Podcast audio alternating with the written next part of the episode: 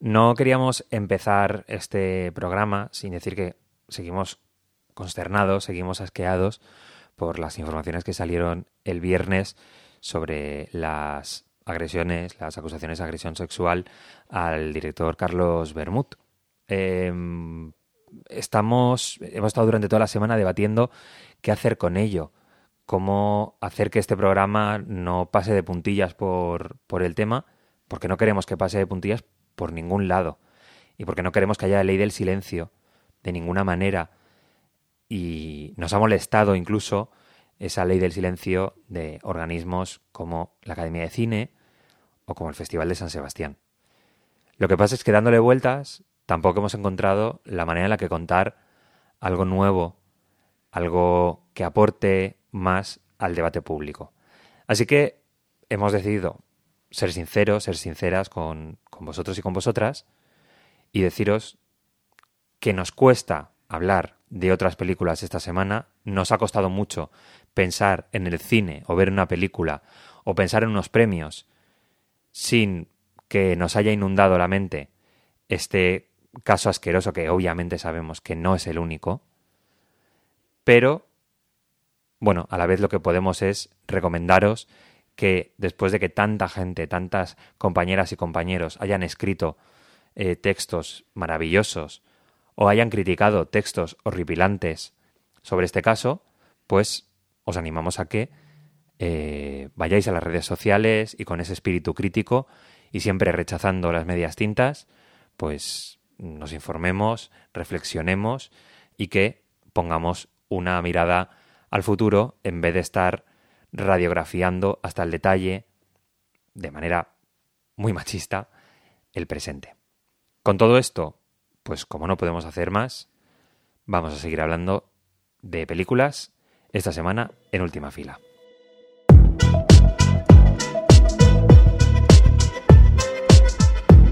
Última fila.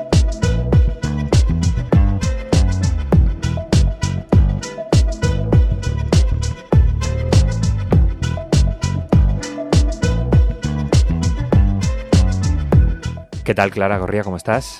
Pues ya tú lo has dicho, un poco desubicada ante la vida, pero bueno, vamos, vamos hacia adelante mirando y pensando en todo lo que está pasando y hablando de películas, que realmente sí es lo que hemos venido a hacer y es lo que nos gusta desde una perspectiva cada día. Exactamente. Pero hoy nos toca esta, y, pero bueno, bien, bien.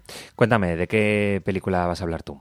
Pues bueno, vamos a traer hoy Sala de Profesores, que es, además de ser una de las películas nominadas a los premios Goya, que están ya muy cerca, eh, como mejor película extranjera. También está a los Oscar por mejor película extranjera, porque es una película alemana. Y bueno, os voy a contar un poco Sala de Profesores, porque la verdad que es una peli que también te deja bastante planchada. Eh, esa película, para todas esas amiguitas y amiguitos que yo sé quiénes sois, que os estáis preparando el CAP, porque pasáis ya del mundo cultural, porque queréis vacaciones julio, agosto y un poquito de septiembre, que yo lo sé, queréis 14 pagas. Que ya lo queremos todos. Es lo que queremos todos, pero bueno, toda esta gente que está ahí ahora que se va a hacer profesora, no os la recomiendo, porque la verdad es que es una película angustiosa que pasa todo el rato dentro de los muros de un colegio alemán y pasa efectivamente en esa cosa tan mítica que es la sala de profesores.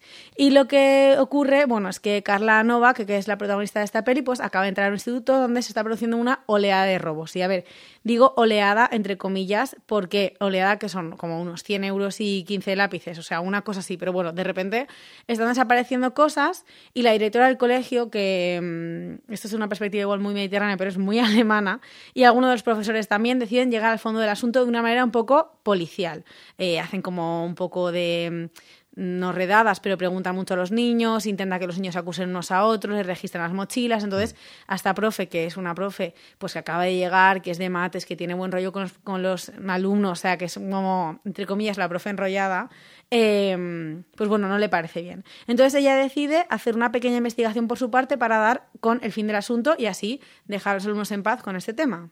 Hmm. A partir de aquí, eh, siempre digo lo mismo, a partir de aquí no os cuento nada, me voy a hacer una camiseta, pero es que es verdad, porque todo el camino que queda hasta el final de la peli no os lo voy a contar, solo os voy a decir que se lía bastante parda y en ese liarse parda lo que hace el director, eh, que además dice que él de joven fue un alborotador de clase que como que no le gustaba nada eh, pues hacer caso a los profesores. El tema de, de, tener un superior que te está diciendo lo que hay que hacer, la autoridad no la lleva muy bien. Bueno, pues ahora, años después, hace esta película y lo que hace es crear un thriller para hablar sobre cómo el respeto a la privacidad, discriminación de minorías, el acoso escolar, el papel de los padres y más, un poco más ampliamente, los límites del esfuerzo de los profesores que hasta dónde pueden llegar para educar o no a, a los chavales. Pero sobre todo, creo que plantea una conversación muy interesante, o por lo menos el tema que a mí más me ha saltado las alarmas con esta película, em, es la verdad. ¿Qué pasa con la verdad? Porque muchas veces he pensado que pues somos muchos y muchas los enganchados al true crime justamente por eso, porque el true, que es que te pueden demostrar sin que tú hayas estado o lo hayas visto mediante hechos fehacientes que algo ha pasado en un asesinato creo que tenemos hoy en día una necesidad de la verdad, una necesidad muy grande, porque si ponemos en duda eh, la efectividad de las vacunas o las nubes que generan los aviones, o ponemos en duda la nieve, pues cómo vamos a estar seguros de un hecho del que no tenemos el 100% de las pruebas. Porque ya os digo que en esta película hay una, cosa, hay una acusación de robo que no es 100%, o sea, es con una, entre sospecha y una prueba, pero no muy con que un juez, todos los que vemos películas de crímenes, un juez esa prueba no te la compra, pero con esta acusación efectivamente se empiezan a desencadenar una serie de hechos y, y pues bueno, se van generando como esta acusación cómo va afectando pues a profesores, alumnos, a padres, alumnos más pequeños que como que entienden menos la situación, algunos más mayores que tienen un periódico en el colegio y también hacen como una investigación. Parece que lo estoy contando y es un poco eh, como comedia francesa, pero no, no, os juro que es un thriller. Un, poco eh, eh, película de Antena 3. No, no, no, no. Está todo hecho, pues ya os digo, de manera como, como un thriller, porque es una peli que para mi ansiedad en concreto no me va nada bien porque es desde un pequeño acto cómo se va desencadenando consecuencias terribles y, que, y cómo cada persona lo va, lo va generando. Así que mm, yo ahora me voy a pensar más los audios que envío y los stories que subo, porque ahora, eh, hoy en día, todo es analizable y vamos. Lo que, lo que es interesante de esta película es que esta profesora, eh, a partir de esa investigación que hace, como que tampoco está muy segura de lo que acaba de hacer, no sé qué, ella todo el rato intenta hacer lo mejor para los alumnos, lo que cree como docente y como persona, que son sus convicciones, pero cada vez, pues eso va, va va haciendo que se líe más la cosa y que ella acabe peor, tanto que al final hay un momento en el que, pues bueno, te, te acabas preocupando por su integridad física en, este, en esta especie de, bola de nieve que se va generando a partir de un pequeño acto.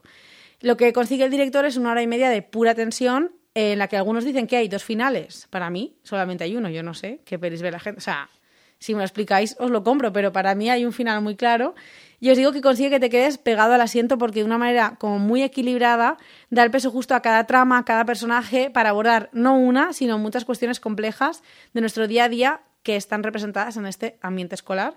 O sea que yo reconozco que me ha sorprendido bastante, sala de profesores, que me ha gustado bastante, que juega mucho también con, con, el fuera de campo, es muy importante en esta peli, y justo venimos de Anatomía de una caída y de, mm, y de la zona de interés, hmm. y ese, ese fuera de campo en el que, como digo, intuimos que hay una verdad, pero no la podemos ver, ni saber, ni concretar, para mí es lo más interesante y creo que ese tema de la verdad es un tema que me va a obsesionar a partir de ahora, así que se viene...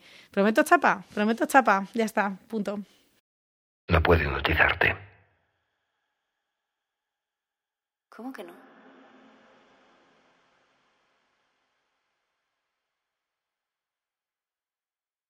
Es que ya estás hipnotizada.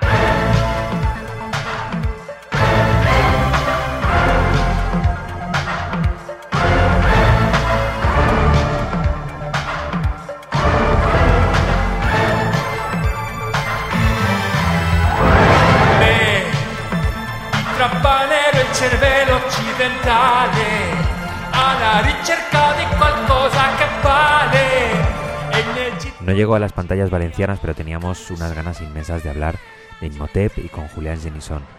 Una película que es en realidad un umbral hacia una ensoñación, hacia un mundo de terrores inmobiliarios e imágenes de stock. Jenison arma con lo mínimo la historia de una desaparición que resolver a través de personajes como un chofer, un agente inmobiliario sin casa, una pintora que toma como referencia imágenes de stock y un profesor de italiano. Por muy extravagante que pueda sonar, en realidad la película de Jenison sirve para reflexionar eh, la hora y el aquí de nuestra relación con las imágenes, y a través de ello, sobre el deseo, sobre la aspiración, sobre la verdad, sobre aquello que proyectamos, incluso sobre la libertad.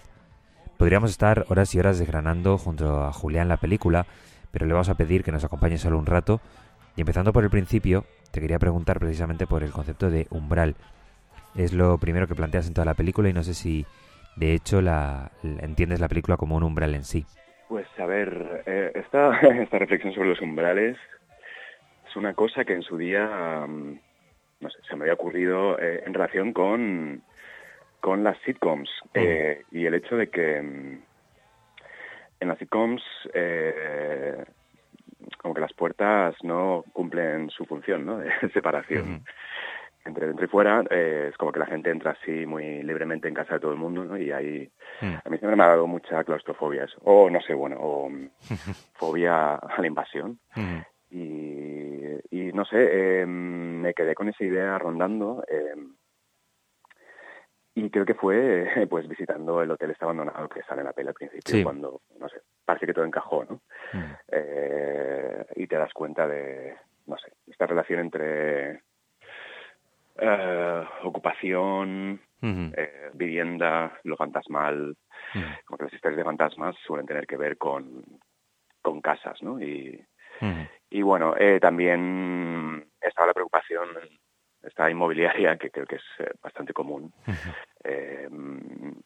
Eh, y había tenido una experiencia así de, de, alquilar un apartamento eh, que estaba en venta mientras lo habitábamos, ¿no? Entonces entraban pues visitantes de, con el comercial de Tecnocasa a visitar la casa mientras estaba yo durmiendo, ¿no? Y a veces me despertaba pues tres personas mirándome desde un umbral y era una imagen muy inquietante, eh, como de violencia muy normal. De la intimidad, exactamente. Sí, sí. Entonces, bueno, no sé. Había como una, una especie de hilillos argumentales que tenía, o conceptuales, no sé, que tenía en la cabeza y que que les quisiera salir de esta forma. Mm, estamos acostumbrados, de hecho, tu, tu anterior película que fue eh, Anthony Blake, el, el, Sol es cero de la Tierra, estamos acostumbrados a ver eh, vídeos en los que eh, tú a través de una voz en off desarrollas un pensamiento, una idea, una divagación. Eh, y en esta es todo lo contrario. Eh, intentas eh, borrarte del todo, casi leemos más del pensamiento de Jordan Peterson que del, tuyo propio, ¿no? Entonces te quería preguntar, bueno, ¿cómo ha sido este trabajo de reconfigurar tu propia voz en relación a, a otros trabajos tuyos? Claro, bueno, sí, aquí, claro, quería hacer una, una ficción pura. Em, a la vez ahí está eh, es algo que intento quitarme, pero hay una especie de vocación, no sé si de eh, teorizar o delirar que, que, no me puedo quitar, ¿no? Em, me gusta eso que hay una historia, un, no sé, un thriller y a la vez haya, pues, de repente pequeños vislumbres de, de teoría patillero mm, filosófica. Eh, no sé, ahí supongo que a la vez este intento de como de borrarme a mí como voz reconocible como persona que no que no tiene mayor interés pero también ganas de no sé de comentar la jugada no o sea me, me gusta mucho esta idea de, de peli que tiene su propio documentario audio comentario eh, incorporado ¿no? Eh, y bueno eh, como la peli también va de pues no sé uno de los temas creo es como la supervivencia el más allá no y el más allá como digital, ¿no? Eh, tenía sentido que la narración también fuera algo impersonal, ¿no? Eh, me imagino que si hay algo después de la muerte no es. Claro.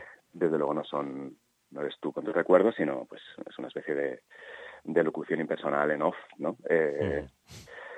No sé, un puñado de imágenes y algunas elucubraciones con voz informática. Eh, eh, nos, nos, meteremos ahora en, en, la, en, la, propia reflexión que, que, haces, pero te quería preguntar antes eh, por la, configuración de los personajes, ¿no? son personajes eh, leía en una, en una entrevista ¿no? en el que te intentaban, o sea, intentaban identificar al agente inmobiliario con el, con, con el malvado, ¿no? Pero tú lo salvabas de alguna manera y eso me, me, ha hecho pensar, ¿no? Que son personajes que a pesar de todo lo que está ocurriendo, eh, es muy complicado ubicarlos en los ejes en los que estamos eh, acostumbrados a hablar eh, en el desarrollo de personajes en cualquier película, ¿no? De, ya no solamente de bueno y malo, sino protagonista-antagonista, etc, etc, ¿no? Sí, a ver, eh, o sea, no creo que, o sea, hay creo que hay un malo, pero no es necesariamente, digamos, tiene los, eh, el mal tiene sus, sus secuaces, ¿no? Hay, es el chico este que trabaja en la inmobiliaria. El, problema nunca va a ser el comercial de, inmobiliaria que entra en tu casa o que, mm, que te buzonea así agresivamente. Es, bueno, es la empresa, ¿no? Y más allá de la empresa, pues Mm. Eh, poderes ocultos, ¿no? Eh, inversionistas eh, anónimos que estén ahí detrás de la realidad, ¿no? manejando todo. o sea, obviamente no podía ser no podía ser una cosa de o sea, la clave de todo es, es este chico no, no deja de ser un pobre diablo. De hecho bueno, no sé, o sea, una, una cosa que me haría ilusión sería que, que, la gente empatizara un poco con él. Cierto que es un, bueno, representa lo peor, eh, y bueno, tiene, pues sí, tiene esta, esta ideología masculinista, vamos a entender, ¿no? Que es una especie de incel atrapado en, en, una realidad muy decepcionante para él, ¿no? En la que no tiene ningún poder y bueno, pues intenta vengarse como puede de las afrentas que habrá sufrido, no se sabe bien. Eh, pero sí, o sea, la idea era, mm, en fin, que, que pudiéramos también estar un poco de parte de él, ¿no? Eh, creo que, bueno, aparte que el actor lo hace muy bien, eh, es difícil que no te caiga un poquito bien, a pesar de todo. Em, muchas veces eh, cuando se utiliza en una, en una película, en un dispositivo película, lenguaje de Internet, muchas veces se acaba relacionando con, lo, con lo kids, con la parodia, con la autoparodia, con cierta inocencia de las imágenes. Eh, a mí me da la sensación de que tú reflexionas sobre ellas, pero no desde, desde ese lugar, ¿no? Mm, eh, ¿De qué manera a ti te sirve el, el lenguaje de, de Internet y, eh, ¿en, qué, en qué lugar lo pones? ya, bueno, o sea, creo que más, más que, que el lenguaje de Internet, creo que es, digamos, un contenido, o sea, una un campo de la realidad del que hay que hablar, ¿no? O sea, igual que haces películas sobre las relaciones humanas, eh, pues sí. Internet es un tema del que hay que hablar eh, y a lo mejor, pues, una manera de, de abordarlo es mimetizarnos un poco con, con códigos de Internet, ¿no? por ejemplo, estaba la cosa de, creo que la experiencia de Internet, bueno, no sé, depende, ¿no? Pero la experiencia de Internet tiene mucho también de, película muda, ¿no? De estar haciendo scrolling, eh, viendo imágenes, eh, escribiendo texto, leyendo texto, pero no, no hablándolo ni escuchándolo. O igual, pues con una música de fondo, ¿no? Eh, también, supongo que me, inspiré en estos, estos vídeos que, que, vienen subtitulados por defecto, porque saben que pues, los vas a ver en el metro sin el audio, ¿no? Y, eh, y quería que, que, la película tuviera esto, ¿no? Que se pudiera ver pues en el móvil, mm. yendo al trabajo o, yendo a, mm. a, desahuciar a alguien, ¿no? En, en tu telefonito. Eh, pero sí, bueno, eh, no sé, espero haberlo conseguido. Espero que, que dé esa sensación de, sí, sí, sí. inversión en Internet y que y eso y que no sea ni una parodia, obviamente, o sea, me parecería ridículo. Por eso, por eso, pero no sé si, si tú notabas que, en, en, que no se estaba haciendo a lo mejor la reflexión desde ahí, sino desde, desde la parodia. Es decir, eh, mm. tú no sé si observas y asumes que, que, hay otra manera de, contar o hay otra manera de utilizar ese espacio eh, mental o de, o de imaginario o de lenguaje internet, ¿no? Eh, porque, como tú dices, pues eh, es muy plano, muy superficial la manera en la que interactúan con ese, con ese universo las películas o la, o la televisión de, de normal. ya, sí, sí, sí. sí, no sé, Ahora mismo no, no, no se me ocurren ejemplos de, de buenas pelis de internet. O sea, hay, las, hay, no sé. Eh, pues mm, mismamente en, la, en el canal este filming en el que se subió Imhotep está pues, la de eh, We're All Going to the World's Fair, que es, bueno, es como el creepypasta hecho película y es una, cosa alucinante. Eh, y creo que se, se puede hablar perfectamente de estas realidades sin, sin soberbia, o sea, sin considerar que pues, la imagen de Internet tiene que ser peor necesariamente o menos interesante que, que la imagen cinematográfica. Eh, y no sé, si estamos más tiempo viendo Internet que viendo pantallas de cine en sala, eh, pues eso quiere decir algo y hay que, abordarlo. Em, podríamos estar eh, sacándole de manera infinita aristas al, a la reflexión que haces a partir de la imagen, la relación eh, incluso eh, interdisciplinar entre el cuadro, o sea, entre la pintura, la imagen de stock, eh, incluso la imagen que damos al mundo, ¿no? Pero quería preguntarte por algo en concreto que es la relación de la imagen con el deseo. Porque el, la inmobiliaria tiene una aspiración, pero bueno, es que las imágenes de, stock mm, dibujan un tipo de vida que no sé si eh, se puede llegar a desear en nuestra mente y a lo mejor en cuanto la vemos en una imagen de stock eh, nos parece ridículo, ¿no? Pienso, por ejemplo, en, en, esa imagen final de, de, de, de, un viaje, ¿no? O de una pareja eh, que podemos imaginarlo, podemos aspirar a ello y de repente cuando lo vemos en una imagen de stock como que el deseo mm, se nos vuelve algo extraño, ¿no? Entonces quería mm. que, eh, no sé si, mm, si me podías desarrollar esa, esa idea de, de las imágenes y el deseo en tu película. Sí, bueno, pues como dices, eh, todo parte de, de esta fijación con las imágenes de stock que tienen eh, esta con esa dimensión de sugerencia de presentación, ¿no? Como en los productos comestibles tienes como la sugerencia de presentación, como en la lata de guisantes te dicen cómo deberían, qué aspecto debería tener el plato con los guisantes ya elaborados y emplatados, ¿no? Eh, y las imágenes tienen esto de mm, ponerte un modelo de cómo cómo se supone que debería ser, ¿no? Eh, y a la vez tienen algo muy poco apetecible, ¿no? Es todo muy muy forzado, son pues, gente disfrazada, ¿no? Gente haciendo como que está cerrando tratos ¿no? en, entornos así como cosmopolitas, vacíos.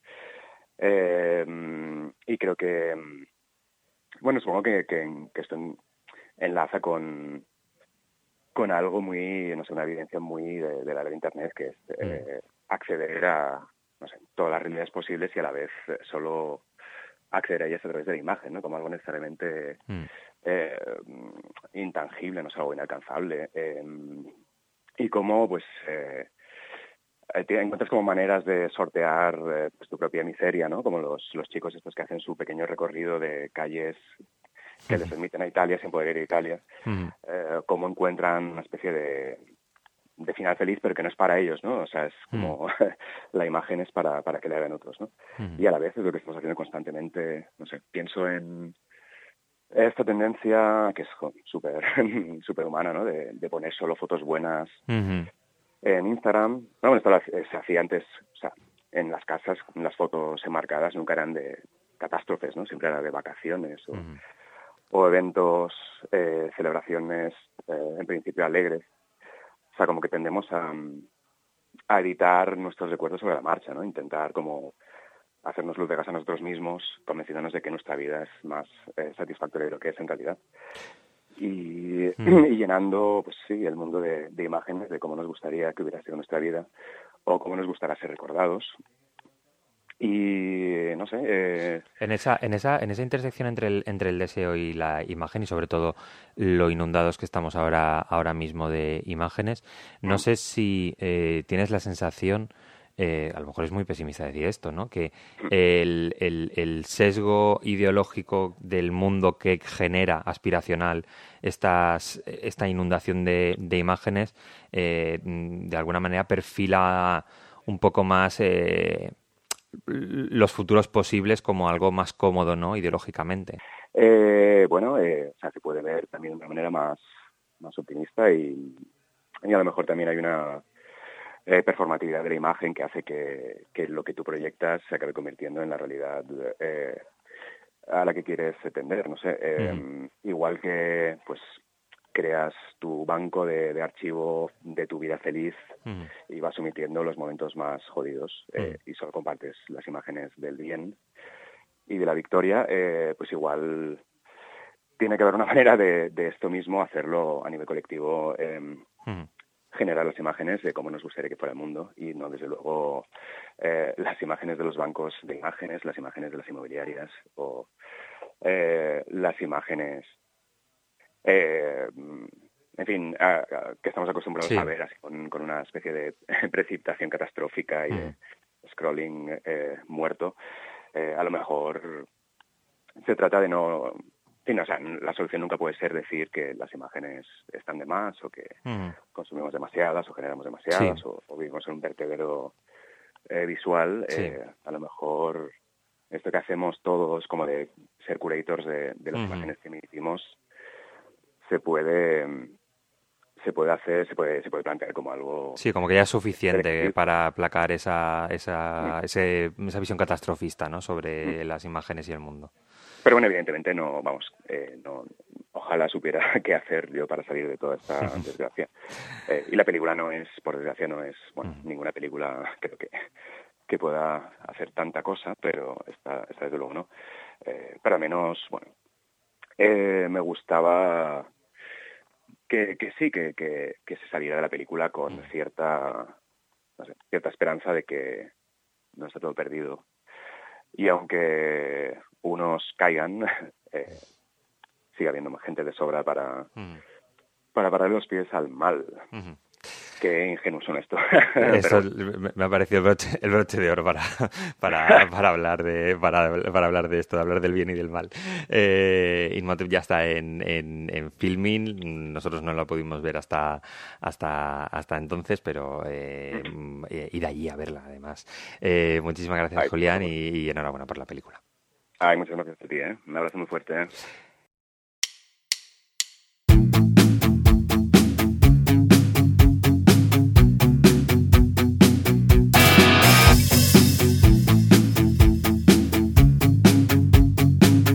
para hablar de Inmotep, eh, quería, después de hablar con, Julián, quería eh, recordar un dato de mm, que se supo en junio de 2023, y es que en tan solo una década los cines valencianos han pasado de estrenar el 42,2% de los títulos propuestos por las distribuidoras al 25,4%, es decir, 17 puntos eh, menos, y es la mayor caída de toda España. ¿Qué quiere decir esto? Pues que películas como Imhotep y otras muchísimas eh, pues no se han podido ver en las, en las salas valencianas. Y te quería comentar esto porque, primero, mm, bueno, pues animamos a, a quien toque a que eh, las películas se estrenen, que necesitamos verlas en pantalla grande y que si los cines se mueren, a lo mejor también es porque son clónicos las, las carteleras. Pensemos también en que hay públicos diferentes. En fin, eh, hoy tenemos el cabreo encima, sinceramente. Ya, la verdad es que sí. Eh, mm. Si hablábamos de que nos da un poquito de pereza la temporada de premios, pues os decimos ya que los premios es tal vez lo menos importante de todo lo que está ocurriendo en el cine español estos días. Es que ahora no hay nada que no pueda estar atravesado por, por la noticia que ha sido Carlos Muy, porque es que eso lo que abre la puerta a, a, todo lo demás que hay y que sabemos o intuimos mm. o no sabemos, pero, pero lo sentimos. Bueno, pues con, con este mood que nos hemos escondido, eh, a ver si se nos va pasando eh, y la próxima semana eh, hablamos de más cine. Adeu.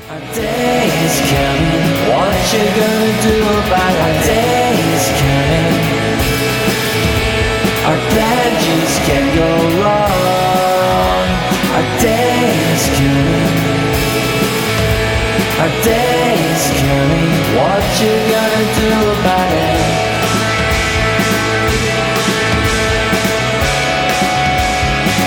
You gonna do